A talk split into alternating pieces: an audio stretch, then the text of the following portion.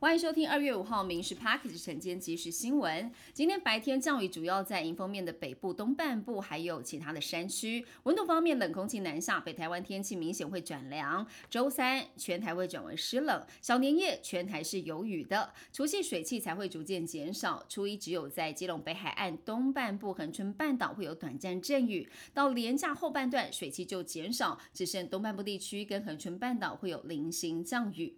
台糖生产的梅花肉片之前被台中市府检出含有瘦肉精，引发了食安风波。农业部扩大回溯裁剪之后，宣布四十五个样品都是零检出。而对此，台中市府强调六次都有检出，接下来会请食药署共同来复验。桃园市平镇区六年前进鹏工厂大火夺走了六名消防员跟两名义工的性命，董事长黄维金等六名主管被认定是两千零二年便宜行事，使用了易燃材质的风管，又在防火间增建了违章建筑。桃园地院依照业务过失致死罪，处六人有期徒刑三到八月，缓刑两到三年不等。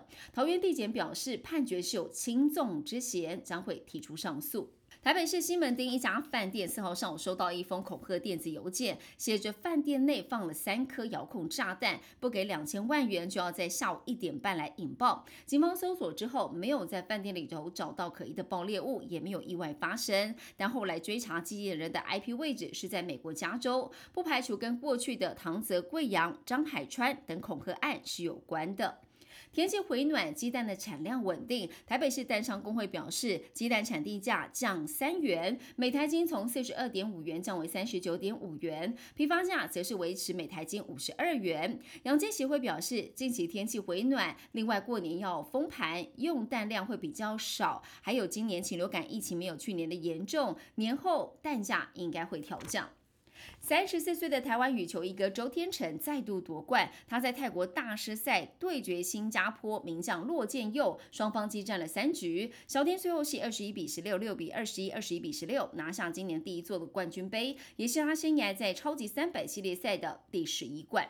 美国民主党今年总统大选的党内初选，南卡罗来纳州现任总统拜登的得票率超过了百分之九十六，确定赢得南卡州初选。民主党在南卡州的选民超过半数都是非裔，因此拜登拿下了首胜，对他后续在几个摇摆州的选情是一大关键。